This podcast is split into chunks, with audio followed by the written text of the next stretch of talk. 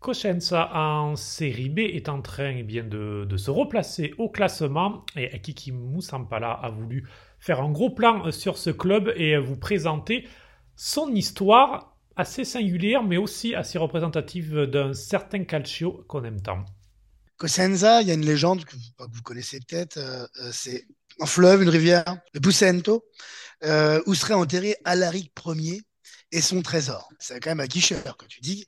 C'est quand même un coin là-bas. Tu vas te promener. Tu peux tomber sur le trésor. Bon, le trésor, c'est qu'il est enterré quand même. Tu trouveras un squelette, mais logiquement, il y a plein de pièces d'or. Euh, bon. malheureusement, la légende en, Calabre, euh, euh, c'est effectivement le trésor d'Alaric.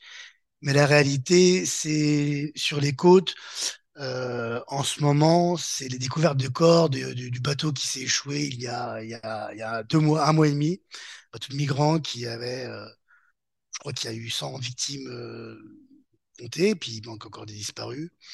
C'est un drame qui, ah, pour le coup, c'est pas drôle du tout, mais c'est un, vous expliquer pourquoi je vous parle de ça, c'est parce que pour préparer un petit peu cette séquence sur Cosenza, euh, je me suis amusé à, aller voir sur euh, euh Quotidiano des, Calabria, sur Giornale di Calabria, je suis allé voir sur la presse locale, à la fois sur la vraie presse et puis sur leur site.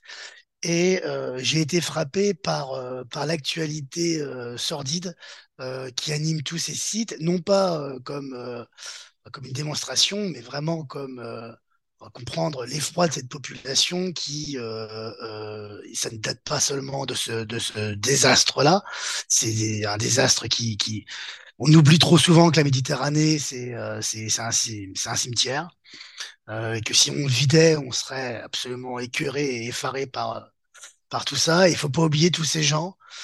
Euh, je pense aussi que Jean Lampedusa, ou, qui sont confrontés quand même à, des choses qu'on n'imagine même pas. Et euh, bah, j'en ai pris conscience en préparant le truc. Alors, je, suis loin, euh, je vous parle de Charleville-Mézières.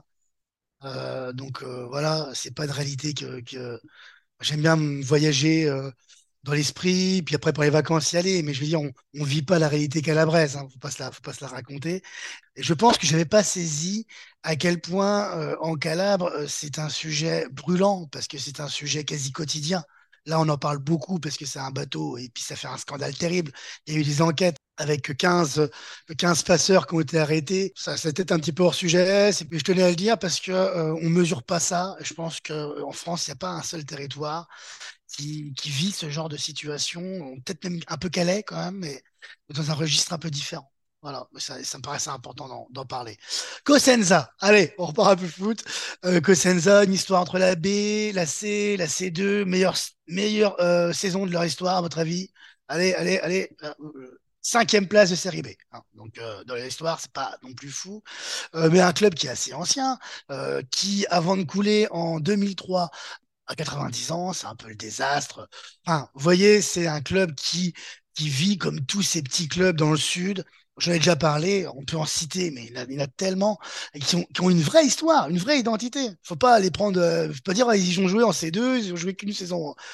Ils ont beau euh, avoir un, un historique euh, récent et même pas récent, un historique tout court, limité en termes de prestige, c'est quand même des clubs qui peuvent réunir entre 6, 8, 10 000 supporters, tifosi, les week-ends, et euh, ça peut laisser un peu sans voix. Parce que tu sais qu'en Calabre, il y a quand même euh, quelques clubs. Il y a déjà la Regina, euh, euh, 0 euh, il y a ça manque pas de clubs en Calabre, et ils sont capables de réunir quand même beaucoup de monde avec une histoire qui est quand même euh, vachement limitée quand même. Ils sont pas, euh, ça a commencé en 1926, c'est des clubs, vous savez comment ça se passe, ces petits clubs comme ça, souvent c'est donc dans la ville.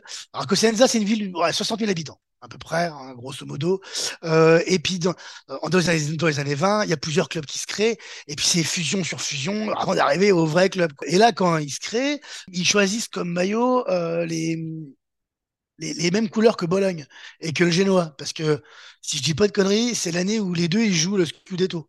Donc les mecs ils disent oh tiens ils sont chouettes les maillots, j'imagine que ça joue un peu comme ça, et ils choisissent de prendre les, les couleurs en fonction de ça. Euh, comme quoi, ça ne tient pas à grand chose. Hein. Ça se trouve, ça aurait pu être euh, des couleurs radicalement différentes. Mais ça se passe comme ça. Euh, et puis Mussolini euh, arrive au pouvoir et impose des tenues réglementaires pour chaque club et tout coup aussi pour Cosenza qui doit jouer en bleu unique, une sorte de bleu marine. Le club refuse, c'est quand même un bel acte de résistance, ça dure quand même un petit moment. Et puis, bon, ben, au bout d'un moment, eh bien, euh, c'est bien sympa de résister aux fascistes, mais c'est pas toujours facile. Donc, à un moment donné, bon, ben, la fusion se fait quand même. et puis, quand Mussolini tombe, ils repartent avec, avec leur couleur. les Loupies. Les Loupies restent sur quatre victoires en cinq matchs. On les voyait redescendre en C parce que vous avez compris, c'est leur histoire. Elle est passionnante, leur histoire. Elle est faite de montées, de descentes, de désastres, de démissions, de dépôts de bilan. Euh, mais leur histoire, c'est ça. C'est une histoire de drame et de petits bonheurs quotidiens. Et eh ben là, leur petit bonheur quotidien, s'ils ont un coach, il s'appelle Viali. Chaque fois qu'il gagne, il pète un plomb. Il fait 18 fois le tour du terrain. Il se fout à moitié à Walp. Il court, il shoot dans le ballon. Il y a une ambiance terrible en ce moment. La Courva qui faisait grève depuis un petit moment parce qu'il y a des oppositions, comme tous les clubs dans le sud, entre la Courva, les présidents. Ça se passe tout le temps comme ça. Ça fait un peu l'actualité. Euh, eh ben, au final, ils sont en train de, se sauver. Ils sont sur une place de barragiste. Alors que franchement, il y a deux mois, je vous disais, et j'arrêtais pas de vous dire, c'est la descente, c'est la descente. Ben voilà, quatre victoires, en cinq matchs, trois victoires consécutives, où ils battent Frosinone là-bas, ils battent Pise à domicile. Euh, ça ressemble à du foot, c'est solide. Moi, je les vois bien sauver, et puis je vais vous dire, ça me ferait un peu plaisir.